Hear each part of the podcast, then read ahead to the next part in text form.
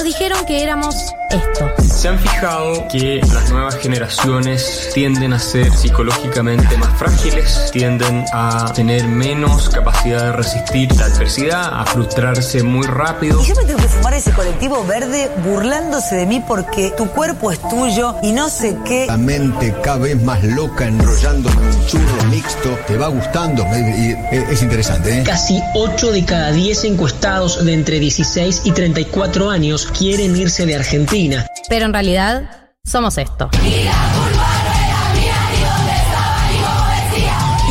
Educación sentimental que hemos recibido y que es constitutiva de nuestras maneras de responder afectivamente al mundo. Porque le doy un beso, me quiere matar a mí, la homofobia no se acepta en mi país.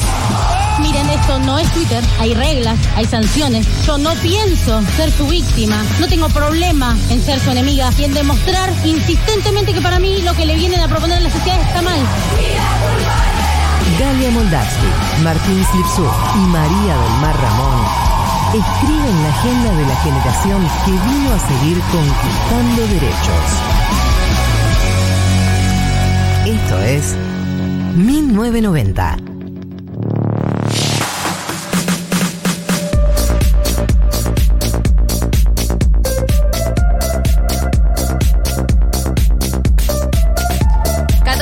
En la República Argentina. Bienvenidos, bienvenidas, bienvenides a un nuevo 1990. Hoy que nos toca 2 de abril, nos toca una fecha tan importante para nuestro país. Eh, nos toca hacer programa. No nos ha tocado tantas fechas eh, patrias importantes, pero eh, nos toca 2 de abril y aún así vamos a hacer un programa. Y tenemos la responsabilidad, ¿no? Tenemos la responsabilidad y el compromiso. Eh, vamos a estar hablando, obviamente, del de, 2 de abril desde el enfoque que solemos hacerlo acá, que en el caso de hoy, en, esta ocasión, vamos a hacerlo analizando un discurso, que va a ser el discurso de Galtieri, el que da en la previa a la invasión a Malvinas y en el post, digamos, a la guerra.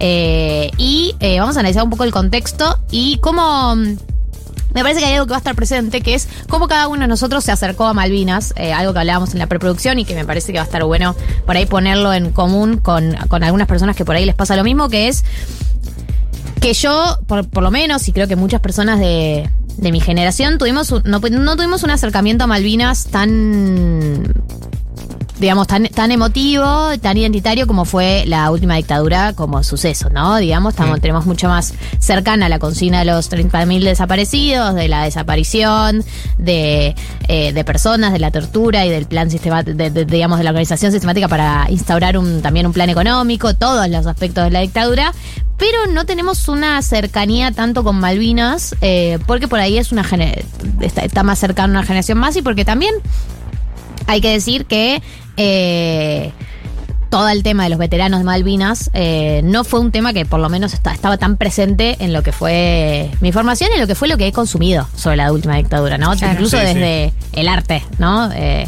las películas documentales, lo que hemos leído, digamos. Nunca hemos profundizado muchísimo sobre eso. No, perdón, creo que cumple mucho como. Depende mucho si tenés un familiar cercano que fue a la guerra, si tenés un el papá de un amigo, ¿no? Como eso, esas relaciones son las que nuestra generación está más acostumbrada a la guerra, pero sí depende de eso, si te tocó alguien cerca o no. Totalmente, totalmente. Y de hecho, durante eh, mucho tiempo, eh, Malvinas eh, era leído como el evento que disparó, digamos, o que como la gota que realzó el balso de la última dictadura, ¿no? Como que Malvinas fue el manotazo de ahogado. Y esa era la lectura y fin. Bueno, eh les decía, les comentaba a Marta y a María que esta semana, eh, anteayer, el jueves, fui a ver Campo Minado, la obra de Lola Arias, que existe del 2016, si no me equivoco, o por lo menos en el 2016 la empezaron a armar, eh, y la fui a ver tardísimo, y que es, eh, sin dudas, el acercamiento más emotivo que tuve a esa temática. Lo que logra esa obra, el ángulo y la cantidad de recursos que usa para tocar el tema, yo le recomiendo, obviamente, a la gente que es cercana, pero a la gente que por ahí tampoco es tan cercana, es una excelente obra de teatro para ir a ver y por encima de todo es una excelente manera de acercarse al tema. Eh, creo que también con respecto a lo que decías y mientras eh, les escuchaba, dado que yo no nací acá, eh, lo aclaraba. ¿De shock, como, vos no estabas acá en ese momento. Pero sí me parece que también hay algo eh, que, que genera o que marca una diferencia con respecto a todo el proceso de memoria de la última dictadura cívico-militar.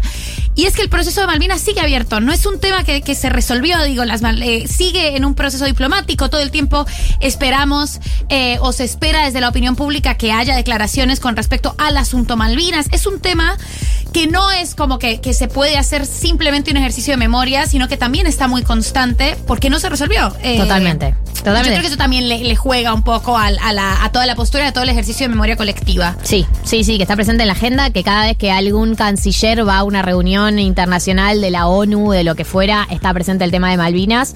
Eh, a la vez tampoco estamos ni un gramo más cerca de tener algún tipo de avance. Yo creo que también en ese sentido hay, hay un antecedente que es que, que en, algún, en algún punto de vista fue una traba y sigue siendo una traba muy grande para seguir avanzando, que es el referéndum que se hizo en las Malvinas de lo que quería la gente que vivía ahí y donde salió por una amplia mayoría que querían seguir siendo ingleses, digamos, o perteneciendo a Gran Bretaña. Mm. Y para mí ese antecedente es un antecedente muy duro para, eh, para, para el reclamo argentino, ¿no? Porque hay algo de eh, la autodeterminación de los pueblos, algo de qué es lo que quieren las personas que están viviendo ahí. Eh, no parece haber ningún, no, no, y, y nadie en el mundo está interesado, ni, ni ningún organismo en el mundo, ni ninguna autoridad en el mundo está interesado en avanzar en ese sentido tampoco. Eh, y, y también como con, con todo el, el consenso y, y con toda la, la, la memoria que se hace al respecto, eh, hoy hablábamos justo antes de la... Tuvimos una conversación súper ñoña en la, en la preparación de este programa, eh, pero hablábamos de, de una frase de Perlonger eh, que dice como, bueno, estamos hablando de que la peor dictadura, más sanguinaria, más sangrienta eh, y de peores violaciones eh, a derechos humanos en la Argentina, también tuvo un gesto profundamente antiimperialista, ¿no? Y- y, eso también es una contradicción para mirar en, en cómo analizamos eh, desde el presente todo el, el fenómeno y todo el conflicto Malvinas.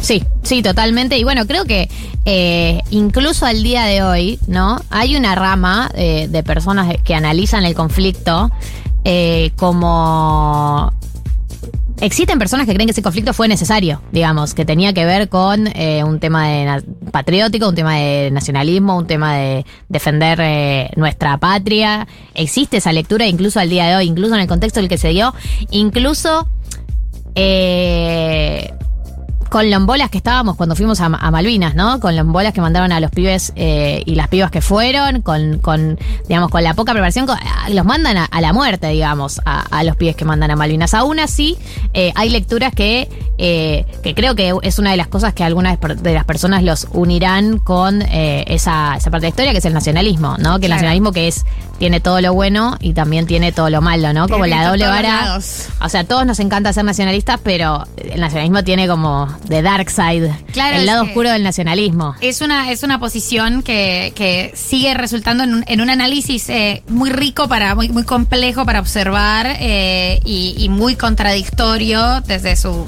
esencia, pero también lo decía hoy Noé Barra y Grejera, quien eh, este programa ama intensamente. Sí, sí, la amamos. Como bueno, el, el reclamo es legítimo, pero las condiciones atroces en las que se dio ese reclamo. Claro. Y, y entonces, como to- toda la confusión que eso genera, eh, a mí me parece fantástico. Y es y era algo eh, que yo, como extranjera, no, no tenía tan presente. Es que ellos se suben, hasta estamos haciendo ya la mesa ahora, Sí, pero sí, digo, sí. bueno, ya fue. No, de digo, digo, Galtieri se sube a un reclamo que ya existía eh, de la sociedad, se sube a un reclamo eh, que... eh, Sí, que no, no era tan importante como es hoy en día, digo, no es que estaba tan presente en la política. No, pero, pero, digo, pero un reclamo que y mucha, No, y gen- que mucha- tuvo- mucha- tuvo aceptación, muchos sí. integrantes, eh, digamos, mucha, muchos integrantes de Argentina que no tenían que ver con la dictadura militar ni con los milicos, defendían y reclamaban. Se sume a un reclamo que nos une en tanto y en cuanto integrantes de la Argentina, digamos, que defendemos nuestro territorio. Sí, sí, sí. El tema es que queda como un...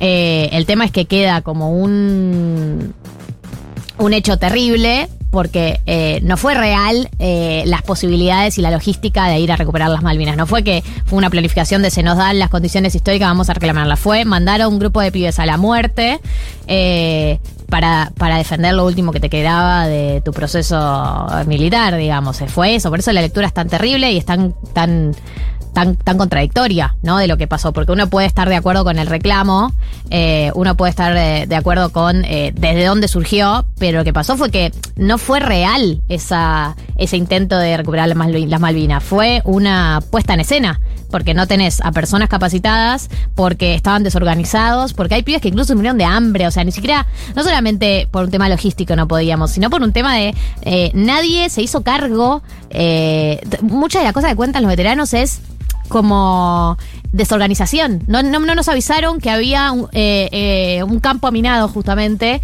en la zona en la que íbamos a invadir y un grupo de, de militares argentinos, de soldados argentinos, murieron por minas que había instalado el propio ejército argentino, que no les avisó que estaban ahí, por ejemplo. Sí, sí, desidia total. Desidia total.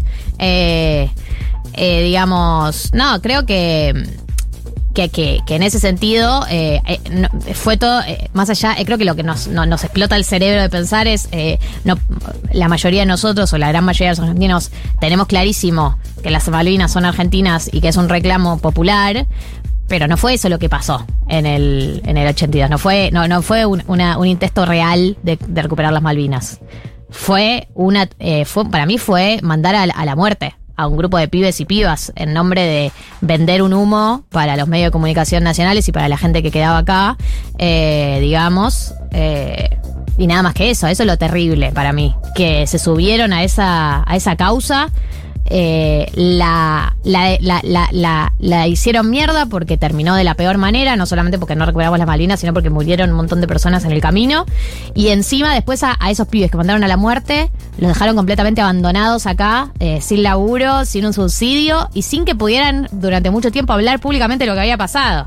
Eh, es una, es como una tortura. eh, es como un método de tortura. eh, por lo menos así lo veo yo, como que se inscribe en todo lo que fue los métodos de tortura de la dictadura. Mataron, mandaron un grupo de pibes incapacitados, sin las herramientas suficientes, sin la preparación suficientes, a que se enfrenten con los británicos, que eran más y tenían el apoyo de Estados Unidos y estaban mejor preparados. eh, es un método de tortura. Sí, sí, y para mí queda claro, vamos a hablar después de, estos discursos de Galtieri que vamos a analizar, eh, queda claro que también lo sabían, ¿no? Que, que- sabían cuál es la situación, que, que incluso en ese momento ya los militares argentinos eh, entendían que, que la guerra estaba perdida de mucho antes de que, de que terminara.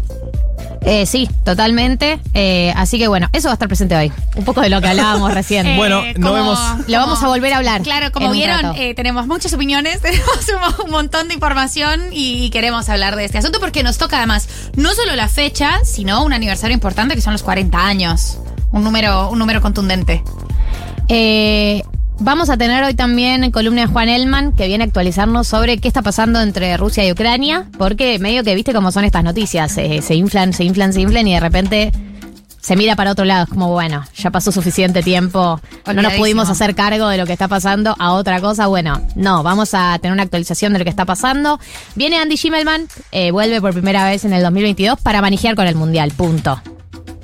No puedo creer, todas las posibilidades y escenarios posibles que se pueden llegar a dar de acá a noviembre. no puedo creer que falten siete meses. Estoy destruido, destruido. Vos no me puedes poner el sorteo No, y después no, no, no, no. abandonarme A la buena de Dios. a la buena de Dios.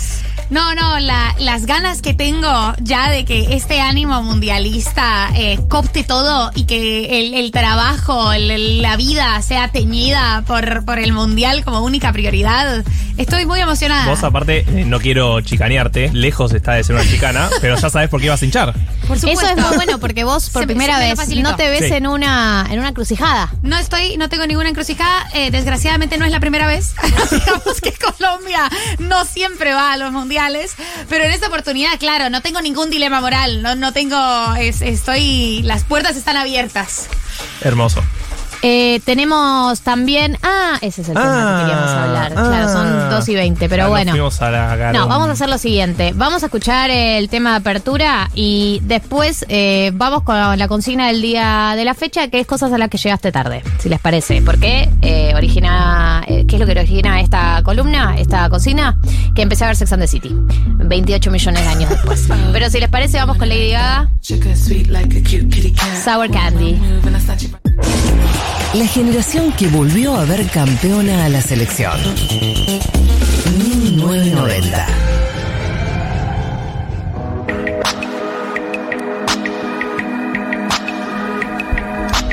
Eh, espero que les haya gustado ese nuevo separador. Eh, estuvo, fue una sorpresa, fue una sorpresa muy emocionante. Campeones por. Campeones por. Y Muy basado, ¿no? Eh, como se dice ahora, como dicen dice ahora ahora. los jóvenes. Se, se, ¿Se te escucha, Juan? ¿La gente lo escucha, Juan? Avísennos si lo escuchan a Juan. 1140 66 000. Bien, estamos hablando. eh, ya está Juan Elman con nosotros. Hola, Juan. Hola, chiques, ¿cómo están? ¿Cómo estás? Bienvenido. Gracias, estoy muy contento de estar acá y, y sobre todo en una mesa y un bloque distendido. Apeteciendo.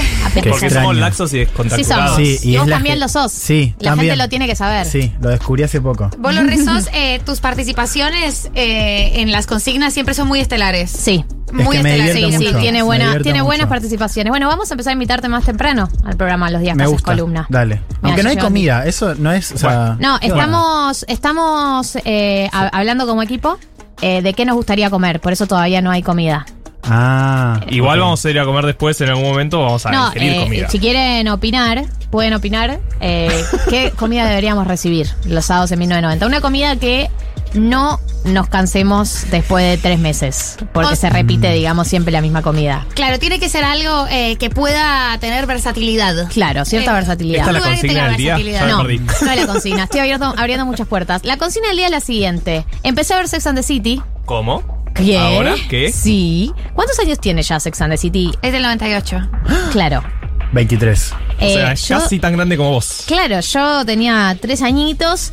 Eh, empecé a verla, me pareció espectacular. Principalmente el primer episodio me pareció espectacular. Lo eh, lo contemporáneo de los debates y los temas me siento como que me entero que no descubrí nada. Que todo ya había sido descubierto por Sí. The City hace un montón de tiempo. Eh, y estoy fascinada. Primero estoy feliz de tener una serie.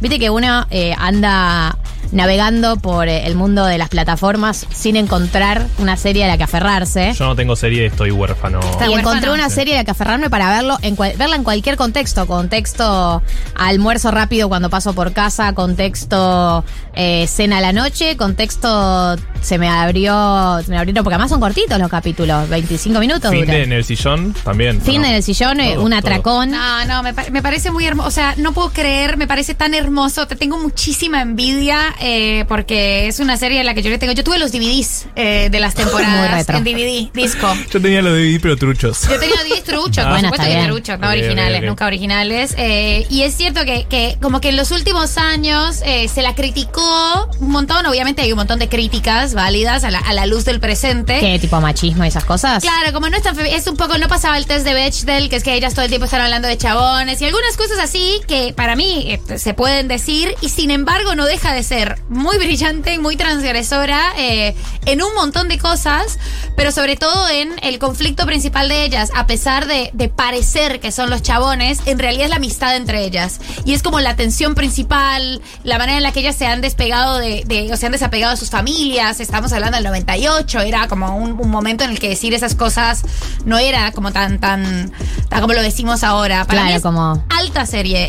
Eh, eh, necesito que la veamos en el sillón porque yo siempre, Hagámoslo. siempre puedo repetir mucho Sex and the City. Bueno, es, es de esas series, es como Friends y todas esas que volvés a repetir. Es- me- estoy muy emocionada con que, con que esto lo vayamos a hacer juntas. La consigna entonces del día de la fecha es eh, a qué llegaste tarde, eh, qué empezaste a ver tarde, eh, pero igual te enganchaste. Bueno, yo todas esas las vi tarde, igual Friends la vi hace un par de años también, todo lo vi tarde. Eh, Seinfeld, ¿viste? sí, Seinfeld Yo vi. llegué re tarde a Seinfeld el nivel ahora.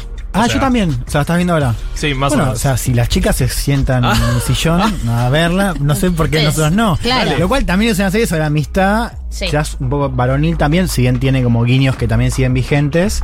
Eh, Elaine en la 1, podemos decirlo. ¿no? Claro. Sí, ¿No? obvio, Eh, es increíble. Y nos gusta, estamos a favor de Seinfeld, sí. Sí, Porque sí. viste, hay gente que dice, no, es como muy aburrida, como que no la entiende. Pero también No, me no pasa, entiende también me pasa que que, dice eso. veo esos capítulos y digo, ah, claro, inventaron todo. Claro. Inventaron O todo. sea, Claro. todo lo, todas las series que vemos después con gags, incluso stand-up, es como, Sí. ah, ya está, ya estaba en los 90.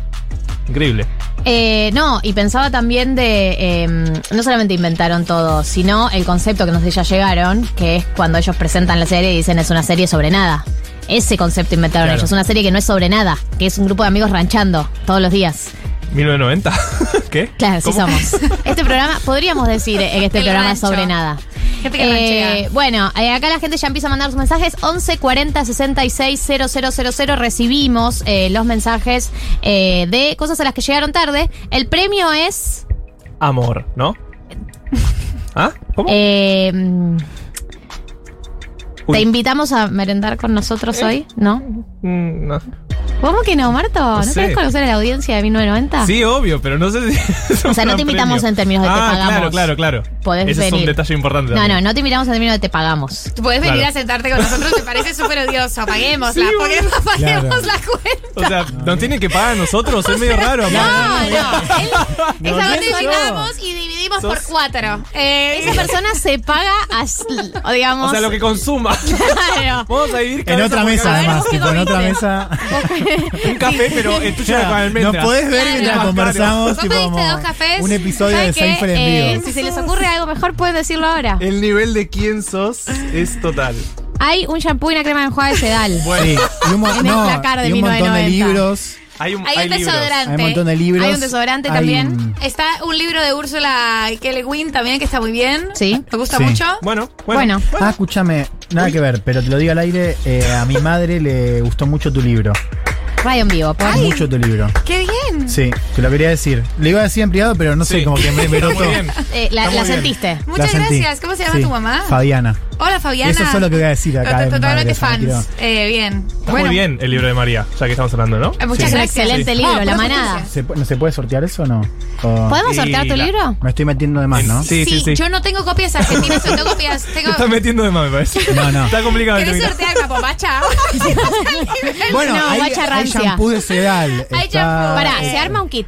¿Se puede Hay, sortear? Literalmente, un shampoo y una crema de enjuague de sedal. Sí. Carbono activado. Y en es la un buen se- y es un buen sedal porque Es un digo, buen hay sedal, sedal y chiquito. y es Un bueno. desodorante. ¿Nos puso Un? No desodorante entiendo. De pepino. No, ¿te pepino. acuerdas cuando Sí, sorteamos? sí, pero ¿por qué estamos nombrando tanta la marca? No importa. Una, no importa, No importa. ya va a venir Sedal, Dale. ya va a venir rogando Fonovita.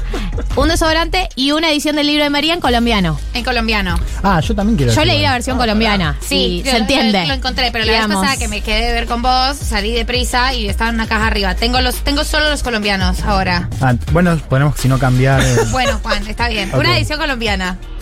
Bien, Listo. perfecto. Ese es el premio. Se arma ese premio. Se armó. No, y un póster para la casa de una cervecería que no vamos a nombrar, pero que está bastante bien. ¿Está acá el póster, decís? Sí, sí, acá lo vi recién.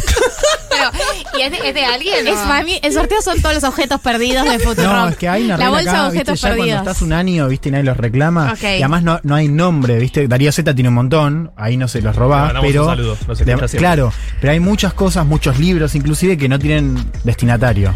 Bien. Entonces, después de un año, chau. El destinatario es el oyente o la oyente. que le mande, oyente. eh, que mande eh, al 11 40 66 000 algo a lo que llegó tarde. Ya están llegando mensajes, como por ejemplo Juan Francisco, que dice que llegó tarde a Breaking Bad. Eh, acá eh, un compañero que dice que llegó tarde al Duki, que ahora lo está curtiendo un montón. Eh, Igual. como que lo escuchaba en, en featurings y fiestas, pero ahora lo escuché como a él disfrutándolo. Para mí el Duki está en un excelente momento. Sí, para mí no llegar tarde, me parece, ¿eh? ¿Cuántos años llegar tarde? Porque tú que hace cuánto que está. Es verdad.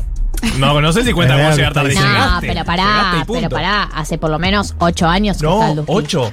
¿Pero quién sos? ¿La mamá? ¿Cuándo salió? ¿Cuándo salió Shidon Hace ocho estaba, estaba re en el Eh, quinto escalón, tenía 12 años. 2017, él. Puede ser. Shidon- 2016, 2017. 2017. Creo que sí, ¿no? Bueno, Por ahí. sí. Bien, cinco pero años. Nivel de masividad de los últimos años. Entiendo que llegaste un poco tarde, pero tampoco es que. No, es verdad, yo creo que llegaste un toque tarde, tampoco tan tarde. Ok. Pasa de bueno, también son producciones, digo, Seinfeld, o sea, que llegar tarde, eso que son 20 años. eh. Acá Oyenta dice que llegó tarde a toda la falopa de Marvel, bienvenida. Ahora, entre que sale una peli, una serie y la siguiente, me muero de ansiedad. Pasa que también pienso que Marvel tuvo una generación de películas que terminó con la última de los Avengers y ahora hay otra nueva generación Este es el momento Marvel de 1990 en la que Gali habla sola. Marvel. Eh, me gusta Andrés todo lo que Schimmelman, peñas acá. Andrés Eh, Schimmelman, que está acá con nosotros, estamos en la instancia, vio todo Marvel, entra si querés, entra si querés, entra. Vio todo Marvel, porque lo obligamos con Mateo, y llegó a Avengers Infinity War, nos juntamos a verla, y este miércoles nos juntamos a ver Avengers Endgame. No, es un momento terrible, Galia. Yo solamente entré porque me dijiste, pero es un momento terrible en, en mi vida. Eh, nadie más lo entiende por lo que veo. Yo siempre estuve sola, No, yo no. siempre estuve sola. Nosotros nos entendemos. Vos me entendés, gracias. eh, pero es un momento terrible que estoy viviendo, Marta. ¿Por qué? Pero, va, ¿por Porque qué? además vos no sabés lo que va a pasar en Endgame. Porque no te puedes concentrar. O sea, ¿de qué manera afectó tu vida Marvel? Porque, a ver, porque lo que decía Galia, o sea, hasta la primera película salió en el 2008, Iron Man, si no me equivoco, y Avengers Endgame sale en 2000, sale creo que 10 años después. Yo vi todo en 3 meses. El 27, de, el 27 de diciembre. Yo lo vi en menos. El 27 de diciembre vi Iron Man Bailada. 1. Y es un, sí, es un universo terrible. Son ocho personajes, cinco historias distintas que se van uniendo. Y es una gran película como Harry Potter, que la dividen en dos la última. No, perdón, no te, pará, no te voy a permitir, todo bien. Digo, no, no, no te lo voy a no te No, no, no, pasar, igual te- pará. No, no. Vos sos Fanático Él es Harry Potter de hasta la muerte. no, no, no, de no se lo puedo permitir. No, no, No. estoy hablando simplemente de que. Estás hablando de una persona que sabe los diálogos de memoria. No, no, no, no. Quédate tranquilo que estamos muy juntos en Listo, esto. perfecto. Muy ñoños. Simplemente que dividen la última película como Harry Potter en dos. Infinity Wars y, y. Endgame, así que... Pero hay una en- en- diferencia en con. Harry Potter. Que es que Harry Potter son eh, ocho películas. Sí. Y Estos son estas 27. son 27, 27. en donde cada personaje vos te acercás a otro nivel, porque cada personaje tiene tres películas, o sea, una profundidad, y después se unen todos los personajes en una película, como Sí, que explota todo el cerebro. Sí, es verdad. Estoy muy nervioso. Bueno, gracias, Andy. En un Me rato gusta eso hablamos como del de mundial. consultorio, así como de gente arruinada por Marvel, ¿no? O sea, arruinada en el sentido de que afectada, ¿no? Sí, sí, así como está Gali ahora, básicamente. Yo ya así estoy quedó. bien. Yo, de hecho, yo cerré Marvel con la última Avengers. No estoy en toda la nueva generación de Marvel, no la consumí. Estás en recuperación, No vi digamos. WandaVision, Pero no pará, vi. Spider-Man es Marvel. Sí, eso lo vi. ¿Y viste la Pero última? él está en la etapa de Avengers, sí, la vi, por supuesto, Claro. dos veces. Ahí está. Bueno, Bueno, cosas sí. a las que llegaron tarde. El premio es un shampoo, una crema enjuague, un desodorante y una edición colombiana del libro de María del Mar. Y un póster. No, el póster lo Juan sumaste quiere vos, meter pero el póster. No hubo consenso. Ah, perdón. No, porque no lo vi, no puedo regalar un póster que no vi. No sé de qué se trata, no, no, no puedo Bueno, en regalar. la tanda vemos el póster. Si les parece, vamos a una tanda y a la vuelta, eh, Juan, te sacamos de, de tu modo relajado y vamos a entrar en tu modo serio. Bueno. Vamos a hablar de Ucrania y de Rusia. Ok, dale. Eh, quédense hasta las 4, hay más 1990. 1990.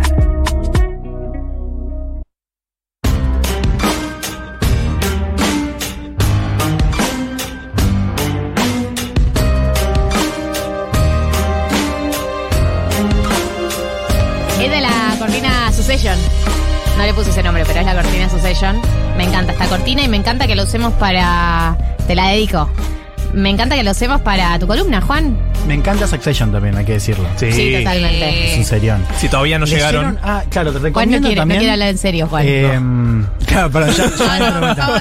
Pero el perfil de la New Yorker de Jeremy Strong Sí. No. Sí, sí, sí, sí, sí, sí, sí. es sí. extraordinario. Ay, no, No. lo leí. ye- Yendo, yendo Es- ya. está en yendo- mood Jim Carrey, no, ¿vieron? no, no, es increíble. Eh, cuando a Jim Carrey lo vuelven loco porque tiene que hacer un personaje loco. Sí, Bueno, de... Claro. Está en ese mood. Está como, bueno, tengo que hacer un personaje que está desquiciado, voy a ponerme desquiciado. Yo sí había Claro. escuchado eso, como Spoiler que era, alert. era raro, No, estaba es raro. tremendo, porque además armó una polémica después porque salieron como a cruzarlo después de ese perfil. Bueno, muy bueno. Yendo. Recomiendo. Bien, perfecto. Tenemos que hablar de Ucrania. no, pará, sí. No queremos, pero tenemos. Claro, todo poner serio de pronto. Como, Juan, todos eh, sabemos de tu esquizo. rigurosidad periodística, no, te No, preocupes. sí algo que me parece interesante para empezar a charlar, esto que decías vos antes, ¿no? Esto de cómo, claro, pasa un mes, un mes y una semana incluso de cobertura mediática y ya es como, este como, ah, sí, esto todavía, ¿no? Como que también hay una cosa de, de algo que se extiende, que sigue siendo súper relevante, porque digo, todavía no sabemos qué va a pasar, o sea, cómo va a terminar, pero al mismo tiempo sí sabemos que esto es un, es un evento muy grueso, o sea, eh, tipos de eventos que cambian cosas de acá a la próxima generación. Eh, pero cierto hastío también, ¿no? Es como, bueno, ya está, queremos hablar también de otras cosas. Y bueno, por supuesto, la cobertura hoy en Occidente sigue estando focalizada en, en el conflicto, ¿no? Claro. La noticia Sí. pasa a ser ponerle que Rusia lo eliminan del mundial, como no, como esos datos No, y, random. y pienso también, ¿no? Que hay como cierta mm, cierta percepción al principio, ni bien arrancó, de que si había mucha cobertura del tema, si se hablaba mucho y se criticaba mucho, por ahí Rusia se bajaba, ¿no? O decía, bueno, hay mucha presión internacional, qué sé yo. Y como que pasó el tiempo, es como, bueno, evidentemente no se estaría bajando. Eh, sigan ustedes con No, esto. ya, ya hay algo ahí que sabemos, eh, por más de que pueda haber cierto alivio de sanciones si Rusia hace algún tipo de concesión, lo cual hoy me parece que no, no, no estaría pasando de ninguno de los dos lados, pero sí esto de hay un vínculo entre Occidente y Rusia, sobre todo entre Europa y Rusia, que no vuelva atrás. ¿no? O sea, cierta idea de, de- de desacoplar a Rusia, dejar de comerciar con Rusia. Que no pasó. Eh, que, claro, o sea, hoy en términos de comercio, Europa le sigue comprando gas a Rusia eh, y dice que lo quiere, o sea, quiere cortar esa dependencia en dos tercios para este año, aunque no se sabe cómo. Pero sí me parece que hay algo de, de un vínculo con Rusia que ya igual no va a volver atrás. O sea, este, no sé, ejemplo mundial. 2018 Rusia organizó un mundial. O sea, eso ya es un cambio muy importante. Claro. Y en ese mundial, en la final, estuvieron. Eh, ay, ¿quién es la, fue eh, Francia contra. Croacia. Croacia. La presidenta de Croacia. Estaba la presidenta de Croacia con Macron y Putin. Esa es festejando. Esa escena no vuelve más. Digo, hay algo de eso que no, no vuelve atrás. Vamos un poco al terreno para ver qué estuvo pasando, sobre todo en, en, estas últimas semanas, y qué pasó en la última semana. Lo que sabemos es que Rusia ha virado su estrategia en términos territoriales y militares. Básicamente se está centrando en lo que es la zona del este de Ucrania, o sea, en la zona de la región del Donbass, que es la región donde, si recuerdan, es donde arranca todo con esta declaración de independencia, o mejor dicho, con eh, la aceptación de la independencia de estas dos repúblicas separatistas por parte de Rusia. Rusia además dice que eh, justifica la invasión en Ucrania para liberar esa zona. O sea, siempre fue un punto importante. La diferencia es que ahora Rusia va a dejar de focalizarse en Kiev, la capital, y Kharkov, que es la otra ciudad grande del norte. Lo que sabemos es que Rusia se está retirando. Estados Unidos y Occidente dice, ojo, yo quiero terminar de ver porque de pronto a la semana que viene hay de vuelta un ataque. Pero por lo pronto sabemos que Rusia está dirigiendo esfuerzos hacia el este y que hubo también la semana pasada un avance importante en el plano diplomático, en una reunión en Estambul mediada por Turquía, donde por primera vez hubo una propuesta concreta, sustancial, por parte de Ucrania de declararse como Estado neutral. ¿Qué significa esto? Renunciar a ingresar a la OTAN, a tener bases extranjeras militares en el país y a desarrollar armas nucleares, ¿no? Que fue bien recibido por Rusia. De hecho, la, la, recepción de Rusia fue muy positiva. De hecho, ahí también dicen que se van a dejar de focalizar en Kiev. Eh, ahora, todo esto, la guerra sigue, ¿no? Y sabemos que es muy probable que siga más semanas seguro y probablemente también más meses, ¿no? No, pensaba también eh, el otro día, ¿no? Con respecto a, al vínculo que tiene Rusia con, con, el resto del mundo, con Europa, con Estados Unidos. Digo, poner que Rusia el día de mañana se soluciona el conflicto, ¿no? Rusia retira sus tropas. Eh, yo lo que digo es, ¿Es tan fácil volver a retomar eh, los vínculos que tenía con otros países después de que realizaste asesinatos masivos, después de toda la evidencia que hay de la cantidad de inocentes, mm. de civiles que murieron, sea porque es parte del conflicto o no, pero digo, incluso si Rusia, si, si estas sanciones y todas las rupturas que hubo tienen que ver con el conflicto actual y la situación actual. No me imagino de qué manera eh, puede llegar a aparecer un, una, un, discurso o un relato en donde se pueda reconstruir muchas de las cosas que se rompieron, ya habiendo evidencia de eh, las cosas que pasaron. Estoy de acuerdo, con Putin no. O sea, eh, este esquema que tiene Rusia de con Putin en el poder no veo cómo pueda volver eso atrás, digamos. Eh, sí hay cosas que se tienen que resolver muy puntuales. Yo decía el tema del gas, que es el gran tema a seguir en términos de comercio entre Rusia y Europa hoy. Ahora, toda esta cuestión de vínculos diplomáticos, no solamente diplomáticos, digo, sino también un, una conexión inclusive eh, para pensar no solamente entre gobiernos, sino de esto de medio de, la clase media rusa como parte de Europa, ¿no? O, visitantes frecuentes a Moscú, una cosa de quizás que Rusia tenía un gobierno ciertamente un poco hostil a la Unión Europea, pero que igual había vínculos fluidos, etc. Eso hoy es difícil de pensar bajo Putin. Un dato interesante que surgió también estos últimos días para entender cómo se está viendo dentro de Rusia esto, que sabemos muy poco también, o sea, sabemos realmente muy poco qué está pasando dentro de Rusia. Ah. Salió una encuesta de Levada, que es eh, la única encuestadora independiente y, y tomada en serio por Occidente, eh, midiendo el apoyo a Putin. Un apoyo que se disparó, o sea, mejoró 12 puntos más desde que inició la invasión. O sea, esto que se decía de Occidente, de que eh, Putin estaba perdiendo mucho apoyo, al menos por esta encuestadora que es tomada en serio, no es así, más bien lo contrario. ¿no? Después vamos a ver qué pasa después, esto puede ser una guerra que, o sea, los efectos para Rusia se van a ver más a mediano plazo, pero igual me parece interesante esto de que adentro de Rusia las encuestadoras le están dando mejor a Putin ahora que antes. Sí, claro. ¿no? Eh, ahora sí creo que hay un punto ahí eh, interesante que abrís con, con, esa cuestión del vínculo entre Occidente y, y, Rusia, pero sobre todo Europa y Rusia.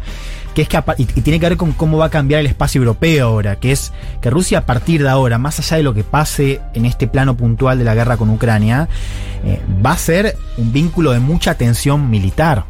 Eh, para Europa. O sea, esta idea de que, bueno, sí, que se podía picar de pronto en el plano eh, de las declaraciones y que había siempre un tema brusco en lo que es el flanco oeste de OTAN, que eso siempre estuvo, sí había una idea muy patente en Europa de que la interdependencia económica con Rusia, sobre todo en términos del comercio entre Alemania y Rusia, esto de que ese comercio iba a hacer que no, de pronto Rusia iba a ser parte de Europa, eh, no Unión Europea, pero sí de Europa eh, como espacio geográfico, sin ningún tipo de tensión militar real, bueno, eso ciertamente está disuelto, ¿no? Y a futuro uno esperaría, bueno, ya lo estamos viendo, ¿no? Estados europeos que están anunciando que van a gastar más en defensa, o sea, que van a tener ya otro approach militar esa tensión entre Rusia y Europa, yo creo que la vamos a ver, eh, creo que es justamente una de las grandes consecuencias eh, después de este conflicto, ¿no?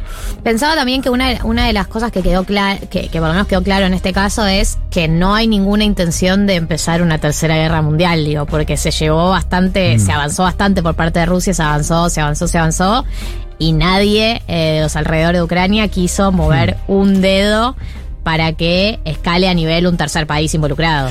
Total, o sea, hoy no hay ni involu- involucramiento directo de la OTAN, ¿no? Lo cual ya sería otro tipo de guerra. Sí.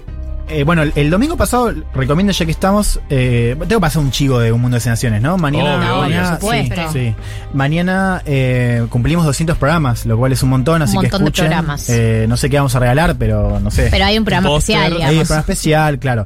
Pero el, el programa 199 nos visitó Juan Bataleme, que es un analista militar, y el tipo recomienda la charla, está en Spotify porque él eh, explica muy bien esta cuestión militar. Y el tipo dice que es verdad que la OTAN no está peleando directamente, pero él dice que la OTAN ya está dentro de la guerra. Está dentro de la guerra porque le manda armas a Ucrania, porque también rearmó el ejército ucraniano, o sea, que hoy está peleando contra Rusia, y que también le pasa inteligencia y, soporte de comunicación diariamente. Con lo cual, quizás no hay ni o sea, no es que está la, la OTAN peleando directamente contra Rusia, pero sí está involucrada. ¿no? Yo creo que eso es importante decirlo. Juan, eh, tema América Latina, Rusia, eh, y sobre todo es algo que, que a mí me, me resultó muy curioso y muy interesante. Esto, el, el asunto del gas y el petróleo, Rusia, Estados Unidos, el nuevo diálogo Estados Unidos con Venezuela. ¿Cómo podría desembocar eh, o cómo podría seguir y, y qué, qué tan qué tan importante va a ser para el mapa eh, geopolítico latinoamericano y si realmente es gracias a Rusia o si era una cosa que, que venía dialogándose. Eso es bien interesante, digo, porque te muestra también qué tan rápido puede cambiar. Claro, ¿no? O sea, cómo la hostilidad enemigos. se puede como eh, descongelar, ¿no? Cuando cambian los intereses. Ahí tenés un punto muy importante. Eh, y es un gran tema seguir. Yo creo que hoy no está tan claro. O sea, es- lo que sabemos es que se, o sea, volvió a haber un acercamiento y hubo también algunos gestos, ¿no? De liberación de ciudadanos eh, por, digo, para Venezuela que podrían anticipar como un- una especie de hielo. Ahora, la, posi- la posición de Estados Unidos respecto a Maduro y a Guaidó sigue siendo la misma. Entonces, eso habría que ver si la guerra. eh, eh, eh, por eso es tan importante ver el tema de este conflicto y su prolongación. Cuanto más se prolongue la guerra, estas cosas van a empezar también a brotar de manera más clara. Todavía no se sabe cuál va a ser el efecto en términos de cadena de suministro en Europa, en términos de combustible, en términos, bueno, de combustible tanto por, o sea, petróleo en general, eh, petróleo y gas. eh, Y, a- y recién ahí vamos a poder saber efectivamente si, si Venezuela puede eh, realmente cambiar su relación con Estados Unidos. Es interesante notar que hay un acercamiento. Habría que ver cómo sigue el, el conflicto para ver qué tan serio es. O sea, por ahora no hubo ningún cambio radical, ¿no? Pero sí nos sirve para ver también. Bueno, Estados Unidos y Venezuela han comerciado mucho y también sirve para entender algo desde el lado de Venezuela.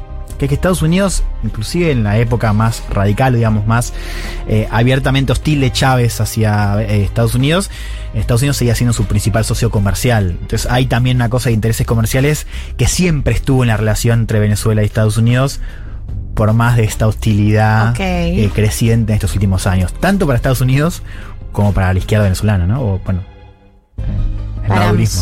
Eh, y mi, mi última pregunta es, eh, en, en términos de las negociaciones que venimos viendo, de las reuniones, ¿ves un, un fin del conflicto inminente? No. Eh, no, y, y creo que cierro con esto, digo, unos escenarios para tener en cuenta y ver qué seguir. Eh, o sea, en el plan de negociaciones hay les decía, el caso de la neutralidad que ofrece Ucrania es un punto muy importante porque tiene que una demanda de Rusia, pero hay un tema áspero que sigue ahí, que es el tema de Crimea y el Donbass, ¿no? O sea, básicamente lo que dice Rusia es que quiere la aceptación del control territorial, ¿no? Eh, Ucrania lo que dice es negociémoslo 15 años, o sea, patémoslo, y en todo caso charlémoslo de vuelta a esto en una reunión presencial entre Putin y Zelensky, ¿no? Entonces, ese es el gran tema a seguir. Hubo visto, si querés, un, un pequeño ofrecimiento por parte de Ucrania, de decir, bueno, estamos dispuestos a que eh, las garantías de seguridad que nosotros queremos eh, que cumpla la OTAN y el Consejo de Seguridad de Naciones Unidas, que no afecte al Donbass. O sea, un poco diciendo, bueno, nosotros ya sabemos Mm. que el Donbass no lo vamos a controlar ya. Pero sigue siendo un gran tema a seguir. Ahora, hay un tema también táctico, que tiene que ver con lo que le conviene. O sea, hoy uno podría esperar eh, que haya algún tipo de desempate a nivel territorial. O sea, que, que Rusia avance más para sentarse más fuerte. Y lo mismo Ucrania. O sea, si Ucrania está, como dice, desplazando a Rusia. Bueno, en todo caso le conviene seguir desplazando para negociar mejor. Eso es- corre para los dos eh, países y yo creo que ahí tenemos eh, un gran tema que, que por ahora no parece desempatarse. Ojo, podría haber un cese al fuego eh, pronto, tranquilamente, cese al fuego. Ahora, Que no significa, claro. O sea, hay- de, ahí a que la guerra termine, de ahí a que el cese al fuego no sea violado, eh, hay un, un trecho largo. ¿no? Sí, estoy de acuerdo. Estoy de acuerdo y ahora me queda más claro. Eh, Juan, gracias por eh, venir. Estás invitado a quedarte. Eh, y si les parece, escuchamos el nuevo tema de Babasónicos, Bye Bye, que me gustó mucho. Es, muy Babasónicos. Es, muy Babasónicos, hay ¿Se que van a decirlo. retirar? No, no. Eh, es la duda que No, tenemos no. todos. No. No, es la duda que, que nos preguntamos si esto es una estrategia de marketing, que es el mejor escenario. Sí. O si es eh, verdaderamente el fin de Babasónicos. Hay que decir que por la trayectoria que tienen, podría ser que sea una despedida. No, no es una locura pensarlo. No, no es, no es lo que yo quiera, pero no es una locura pensarlo, solo digo eso. 990. 990. El motivo para bajarte del auto media hora después.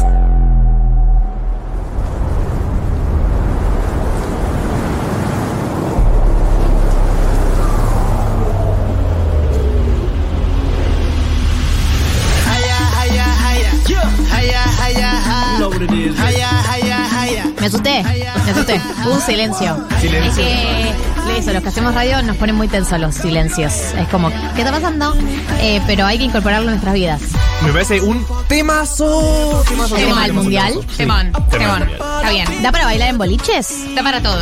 Da para todo lo que quieras. ¿Por qué hacer. bailarías esto en un boliche? No, digo si da para fi- No, si pero- da para escucharla en modo nocturno, si se va a poner en plan Escuchá, despacito. para mí le metes un remix y puede quedar para boliche, ¿eh? O se arma tipo pogo. También. Es más, sí, es más, es más foguera Acá se que pone. bolichera.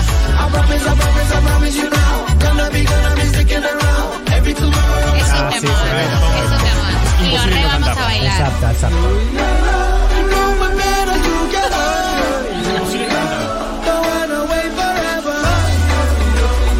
Lindo el corito, lindo.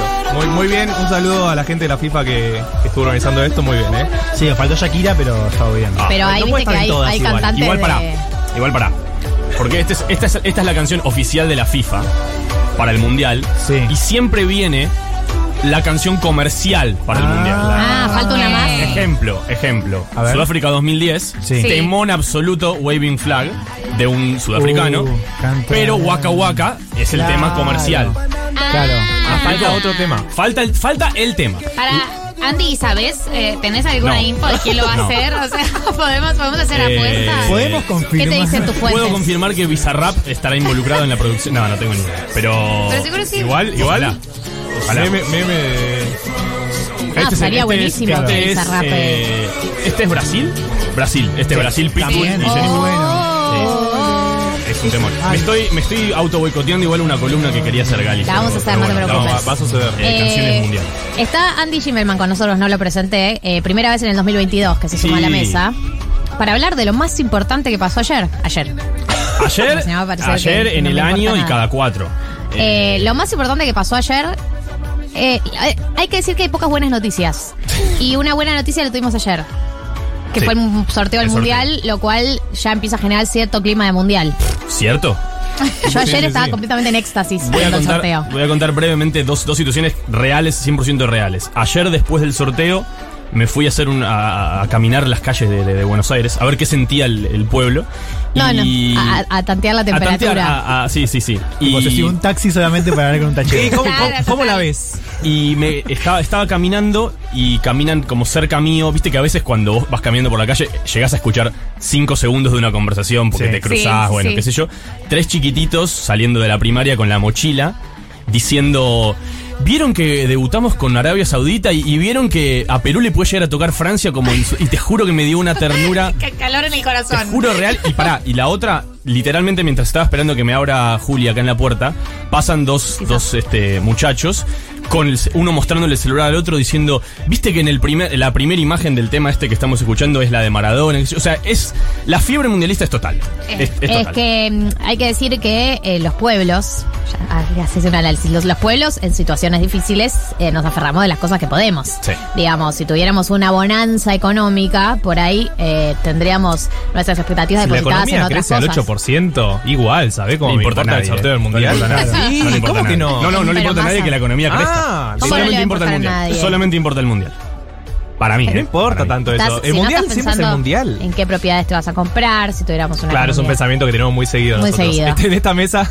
Eh, no, lo que digo es que también eso, o sea, para mí era un evento que nos une como nación. Sin duda, eso sin duda. Pero yo creo que va, va más allá del. O sea, es un evento que yo creo que cada vez, cada, cada cuatro años que pasan, nos sigue uniendo cada vez más, más allá de los contextos. Sí, estaba pensando, ¿sabes cuándo me acuerdo que salí a la calle a sentir la temperatura como vos? ¿Cuándo? Eh, después de los penales con Holanda. Claro, terrible momento. Hay- hubo un éxtasis colectivo ahí. Sí. Sí. Sí, sí, sí. Nada. Eh, momentos, Épocas. momentos que, que ojalá, ojalá Pero, volvamos a ver de la mano sí. de la escaloneta. Eh, Sí, hablemos de lo que pasó. ¿Qué quieren saber? ¿Qué, qué quieren saber? O sea, ya sabrán, supongo. Sabemos, voy a abrir la, voy a abrir la página de los grupos. Sí. Grupos Mundial 2022. Sí. Eh, ya sabemos el grupo que nos tocó. Repasemos, p- partamos de lo primero que es, nos tocó un grupo con Arabia Saudita, con México y con eh, Polonia. correcto.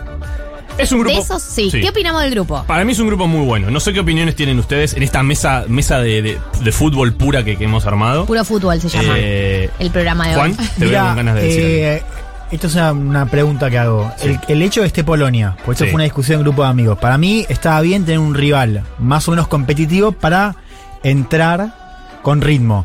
Pero mis amigos me decían esto de, no, ojo, porque mirá si tenés un mal día y salís segundo y... Si te gana Polonia, no tenías que jugar Si el te mundial. gana Polonia. Entonces, ¿qué opinamos? Entonces está bien que esté. Polonia. Coincido No literalmente con todo lo que acaban de decir. Eh, creo, que, creo que Polonia es un muy buen test para Argentina, sobre todo porque viene tercero en el orden de, de partidos. Debutamos Sí. contra, hay que decirlo, eh, probablemente de las selecciones más fáciles que tiene el Mundial, que es Arabia Saudita.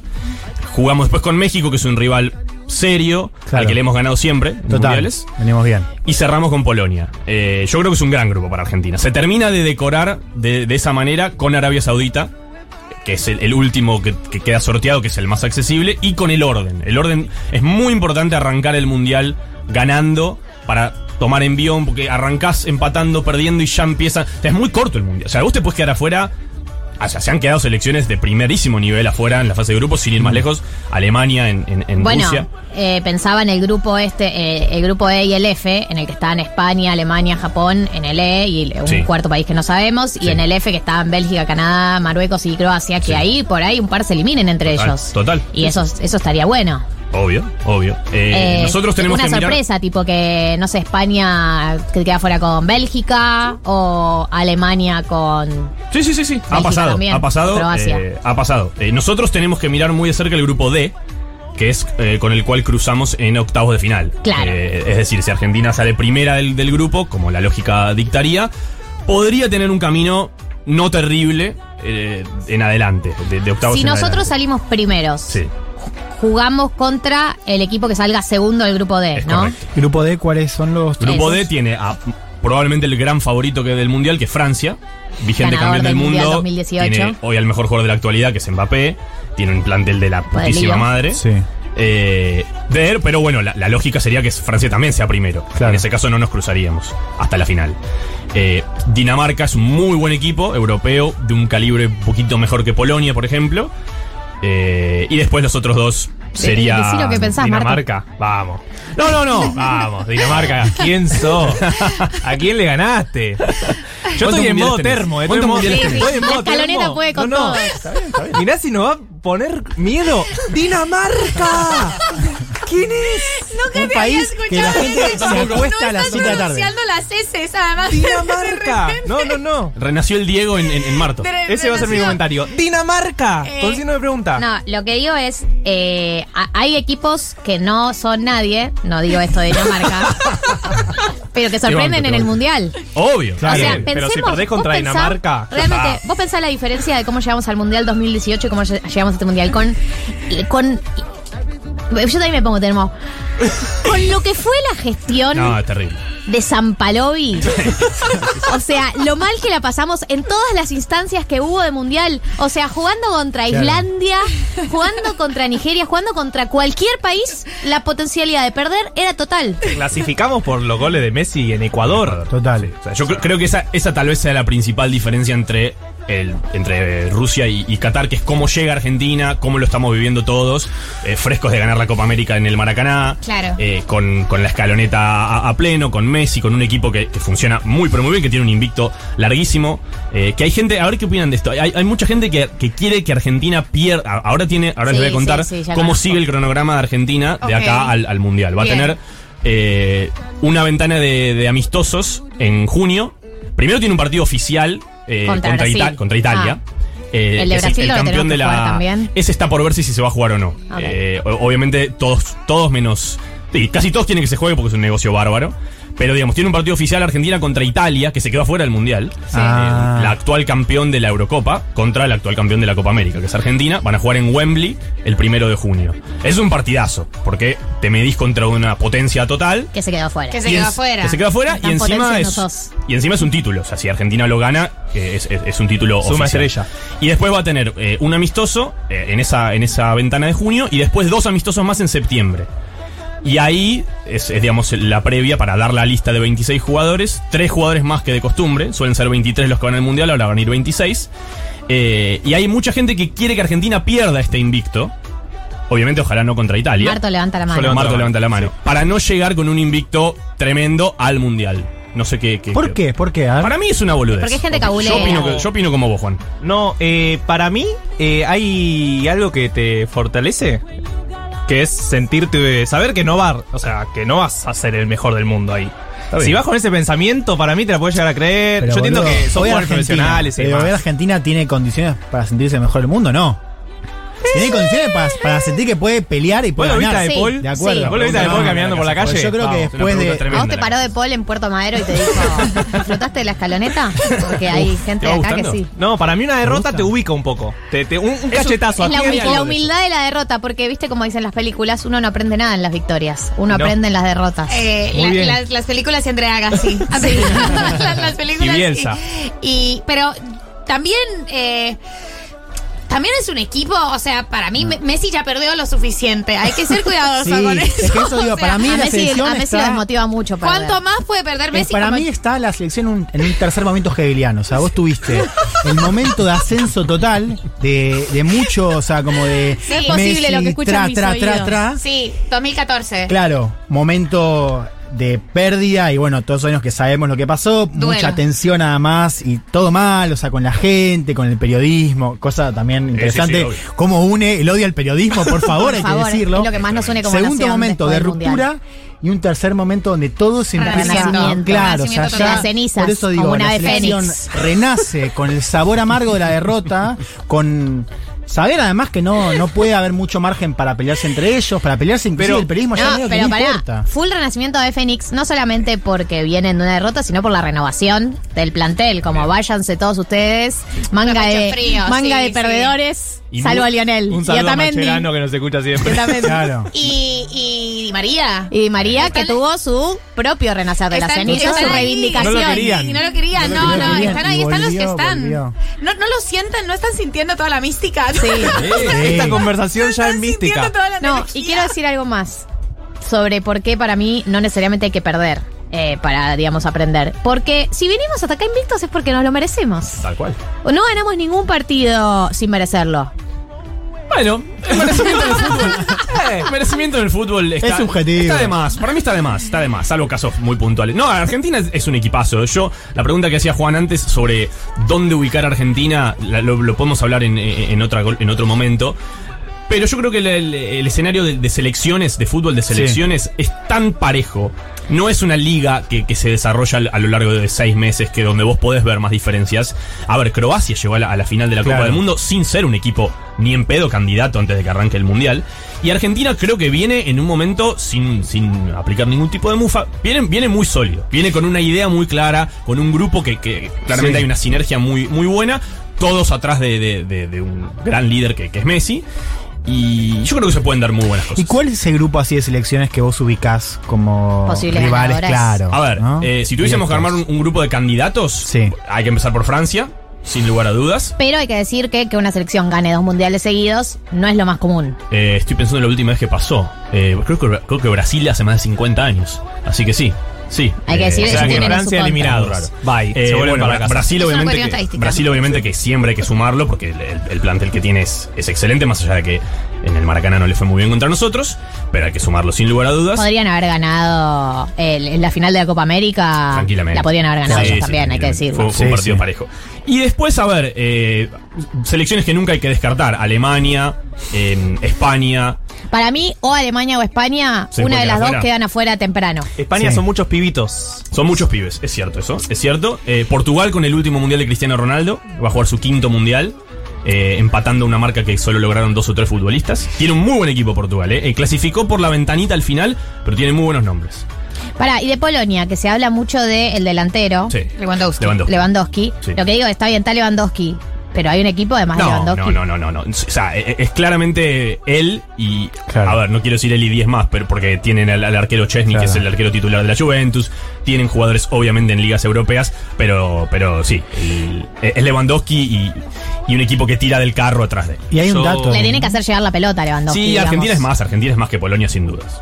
Sin dudas. No, el dato termo o místico que es que Lewandowski se la picó a Messi. En Total. la- ¿No? Entonces ahí En Messi. la- en la- el balón de oro, ¿no? Claro, entonces ahí Messi tiene, ¿no? Como una cosa, una pica personal justificada para con Lewandowski, lo cual me parece que le suma algo. Pero ¿cómo, cómo se la picó? Yo quería preguntar por la Hubo- cronología de este conflicto. Hubo una especie no- de polémica por el balón de oro Sí. reciente que, que ganó Messi, que. Lewandowski dijo explícitamente algo que no sucede mucho, que los futbolistas digan, yo creo que merecía ganarlo.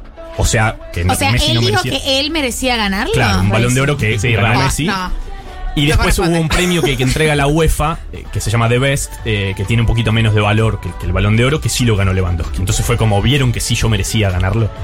O sea, pero él dijo, eh, no le dijo a un amigo, che, decí, decí que No, no, lo haberme él. ganado yo. No, lo él. No, es Lo un él. soberbio, este lo odio, que lo caguemos a goles, necesito. Sí, lo vamos a hacer. Por favor. Eh, hay una situación que quiero aprovechar que está, está Juan para preguntarte, porque podría ser espectacular. Uy, boludo. No, no, pero es me No, no, pero porque me agarro de la, me agarro de la, de la política internacional. Puede, se puede llegar a dar. El grupo B, el, el- el gran, el gran favorecido de- del sorteo del mundial fue Inglaterra. Yo creo que podemos estar todos de acuerdo con eso. sí.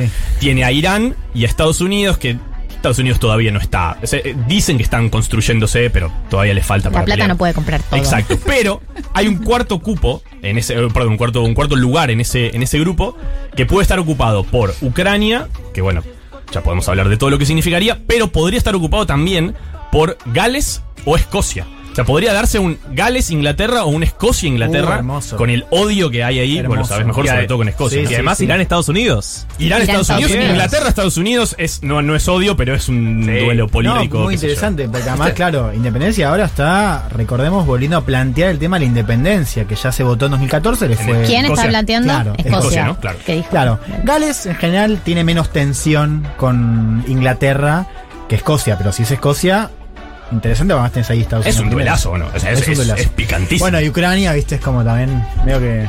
La FIFA está a punto de invitarla directamente. a Rusia, Polonia.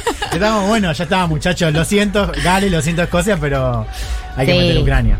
Bueno, Andy, ¿alguna cosa más que quieras decir para cerrar? Eh, ¿A qué? Entonces, en principio, lo- el, el próximo objetivo es el partido contra Italia. Próximo objetivo es el primero de junio contra Italia. Y si quieren, simplemente doy eh, las fechas. Argentina va a debutar. Mirá todo lo que falta. Lo, lo decía Marto en la, en la apertura del programa. Faltan 230 días.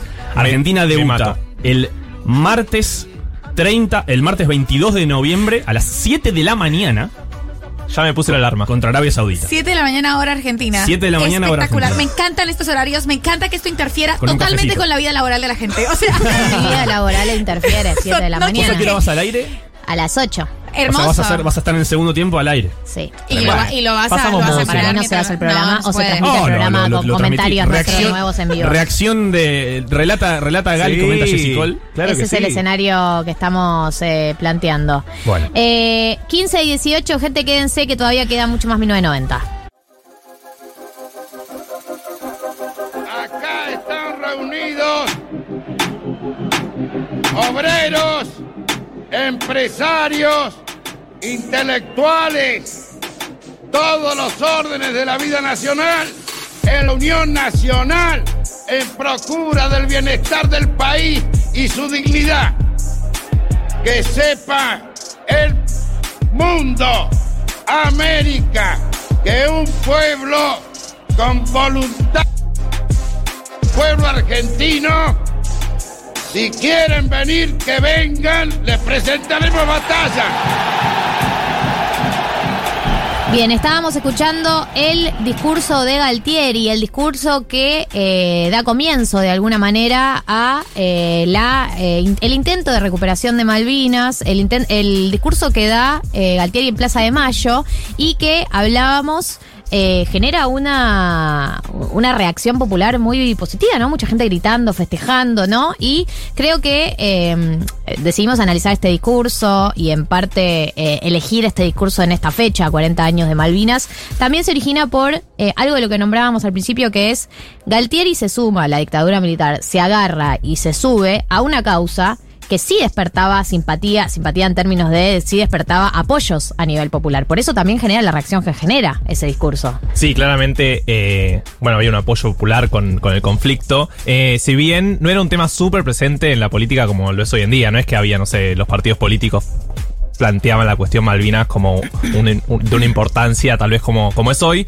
eh, pero sí claramente cuando sucede la guerra hay un apoyo de popular muy importante. Para que tengan una idea, por ejemplo, antes de la guerra había comercio entre Argentina y las Islas Malvinas, digo, había una relación eh, bilateral más importante. Eh, por ejemplo, venían a estudiar a la Argentina a veces, se enseñaba español en las islas, digo, como que ha- había una cierta relación eh, que en los 70 justamente la vía más diplomática, digamos, era bueno intentar la recuperación por esa vía, ¿no? Como ir entrando a las Islas Malvinas más culturalmente, que bueno, claramente terminó en el 82 con, con esta guerra. Hay que decir que, como, como lo repasábamos, muchos de nosotros, el acercamiento que tuvimos a las Malvinas o a la guerra de Malvinas es eh, básicamente el titular, se estaba, estaba decayendo la dictadura militar, estaba perdiendo eh, peso, estaba perdiendo fuerza y lo utilizan como el último eh, grito de abogado, digamos, el, último, el último eslabón, el último intento de mantenerse en el poder. Pero bueno, me interesaba también profundizar cuál era el contexto específico que estaba viviendo la dictadura eh, cuando deciden eh, ir a recuperar las Malvinas. Sí, siempre se habla como de cansancio social y demás, y a eso hay que sumarle que había crisis económicas en el 81 y el 82, cayó bastante la economía, 5%, 3%, y había una inflación muy grande, estamos hablando de más del 100%, en el 82 llegó al 200%, o sea, imaginen que la cuestión... eh, no solo política, ¿no? De los desaparecidos, la represión y demás, sino también la económica. Digo, había crisis económica, había muchísima inflación y en ese contexto también se da que empieza a haber marchas en el 82. Claro, eh, de hecho, el 30 de marzo del 82 hay una manifestación gigante, gigante, gigante, gigante, eh, que a mí me, resultó eh, súper interesante para el contexto, porque debido a la crisis eh, económica que había y también obviamente a la crisis de derechos humanos, la CGT encabeza una manifestación, la manifestación de las manifestaciones más grandes que se hicieron durante la dictadura. En ese momento, además, tanto la organización sindical como las manifestaciones estaban prohibidas y sin embargo ya era mucho el desgaste político. Así que eh, con Ubaldini de la cabeza, el 30 de marzo se organiza eh, la, la manifestación que congregó a más de 50.000 personas, estamos hablando del año 82. De hecho, dicen que la inminencia de esta manifestación y un poco eh, todo el apoyo político y la demostración de hartazgo que había frente a la dictadura apresuró y, terminó precipitando el, desembarco del 2 de abril en Malvinas.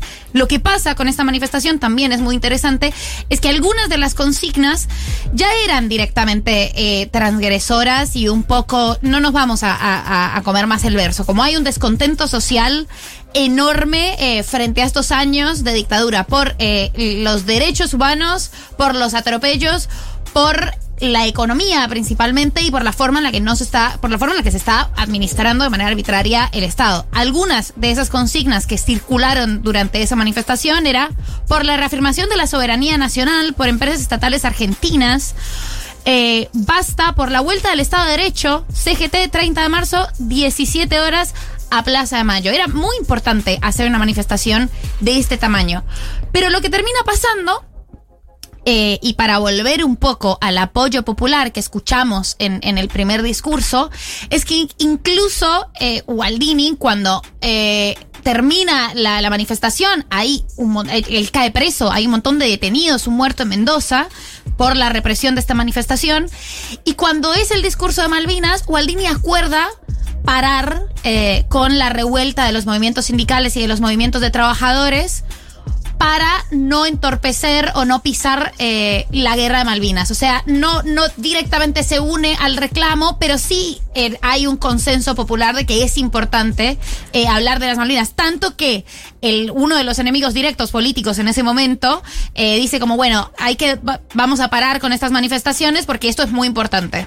Bueno, arranca entonces eh, la invasión a Malvinas que eh, envía a jóvenes de 18, 19 y 20 años. eh, recordemos que en ese momento teníamos el servicio militar obligatorio, muchos ya lo habían realizado, otros lo estaban por realizar, pero hacen un llamamiento medio azaroso, era según los números finales del DNI, te tocaba o no te tocaba, y llevan a un grupo de jóvenes con poca preparación, con muy poca instrucción, sin el equipamiento necesario, sin im- de la información que necesitaban sobre en qué condiciones estaba el ejército británico, en dónde estaban, dónde había minas, digamos, sin eh, herramientas y donde no solamente murieron porque estaban eh, en condiciones inferiores eh, en términos no solo arm- armamentísticos, sino de preparación, sino también algunos murieron de hambre, digamos, sin, sin los insumos básicos para mandar a un grupo de personas a invadir a, a las Malvinas, a recuperar las Malvinas como, como eran leído en esas en, esos tiempos. De alguna manera u otra lo nombrábamos al principio, yo lo decía por lo menos al principio, los mandan a la muerte, eh, digamos, mandan a un grupo de pibes para sostener la dictadura, los sacrifican, porque de hecho tenemos eh, la muerte eh, de 649 soldados y además tenemos los otros 450 que se suicidaron después por las secuencias psicológicas y físicas, que es el capítulo 2 de lo que es eh, la guerra de Malvinas. Tenés eh, no solamente los que murieron ahí, sino que los que no murieron ahí, los que tuvieron la suerte de no morir ahí, con las condiciones que estaban dadas para que mueran ahí, los que no murieron ahí, digamos, volvió, volvieron a la Argentina y fueron completamente ignorados, no reconocidos, no tutelados, no contratados laboralmente y obligados a no poder contar lo que pasó. Eso son muertes también de la guerra de Malvinas, porque son muertes de personas que se suicidaron por las secuelas que le dejó el día después de la guerra de Malvinas. Eh, también por eso tenemos eh, la carpa de veteranos en Plaza de Mayo. También por eso también el, cambio tan significativo que fue el reconocimiento por parte, por parte de Néstor Kirchner, eh, el otorgamiento de una, una pensión. Pero durante años no hubo reconocimiento, amparo, beneficio y no eran tenidos en cuenta dentro de las lecturas ¿no? que se hacían de las víctimas de la última dictadura militar. Y finalmente, eh, con la evidencia contundente de que... eh, ah, no, quería agregar algo. Antes de llegar al final es, Sí. no solamente a, a- a la dictadura lo utiliza como una herramienta para seguir en el poder, sino Margaret Thatcher también, que en ese momento también estaba siendo cuestionada por las cifras de desempleo y por internas que tenía en su propio partido, y que de hecho le permite volver a ganar las elecciones del 83 eh, en Gran Bretaña. Eso me parece que los dos, también algunos se preguntan como que, que los argentinos tenían la teoría que por ahí los ingleses ni iban a luchar por eso, decían como... bueno, por ahí ni les importan las Malvinas tanto, vamos, eh, vamos, vamos avanzando, digamos, y, y- y por ahí en otro contexto no sabemos qué reacción hubiese habido, pero hay una reacción de la magnitud que hay de parte de Gran Bretaña, porque Margaret Thatcher también se sube eh, políticamente para re- eh, reproducir o mantener su mandato. Eh, en ese sentido creo que ta- tampoco es menor. Eh, bueno, finalmente llega eh, el fin de la guerra, llega eh, una guerra que duró nada, 72 días, porque la evidencia de que no se podía sostener estado total, porque se le mintió a la gente durante semanas eh, sobre que estábamos ganando, que pueden ver las, tapas de la revista Gente que son muy ilustrativas.